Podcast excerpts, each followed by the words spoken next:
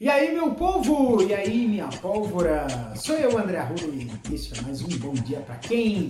Quartou no quartil, dia 20 de setembro de 2023, mais uma quarta-feira no Brasil, hein?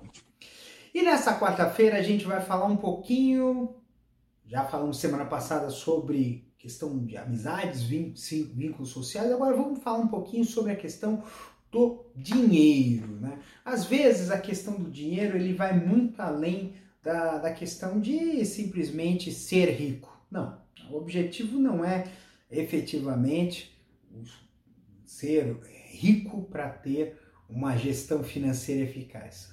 Gestão financeira é você saber muito bem qual o passo que você tem que dar. Porque quando você se endivida, você se compromete. E a compromisso é, é, não é só além do compromisso financeiro.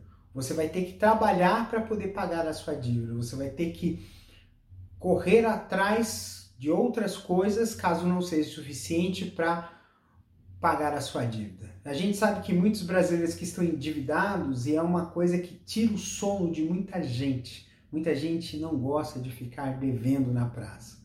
E isso é muito importante, a gente entender quais, quais os recursos que a gente pode ter para não entrar numa roubada de uma dívida. A gente realmente está precisando daquilo que a gente vai comprar financiado? A gente tem condições de assumir por um período essa dívida? São coisas que a gente precisa ficar perguntando até mesmo para que a gente tenha absoluta certeza de que a gente está fazendo a coisa certa. Todos nós temos um sonho de eh, de ter um carro próprio, de ter uma casa própria, de ter uma vida mais confortável. Mas a gente precisa perguntar também a que custo.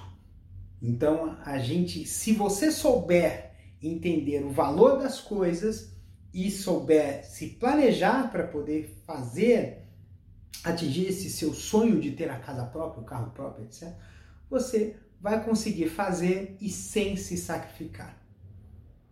Porque o sonho não pode virar um pesadelo, né? Então, para isso, planejamento financeiro, saber colocar tudo na ponta do lápis para saber se cabe ou não no orçamento é importante para a gente conseguir atingir os nossos sonhos.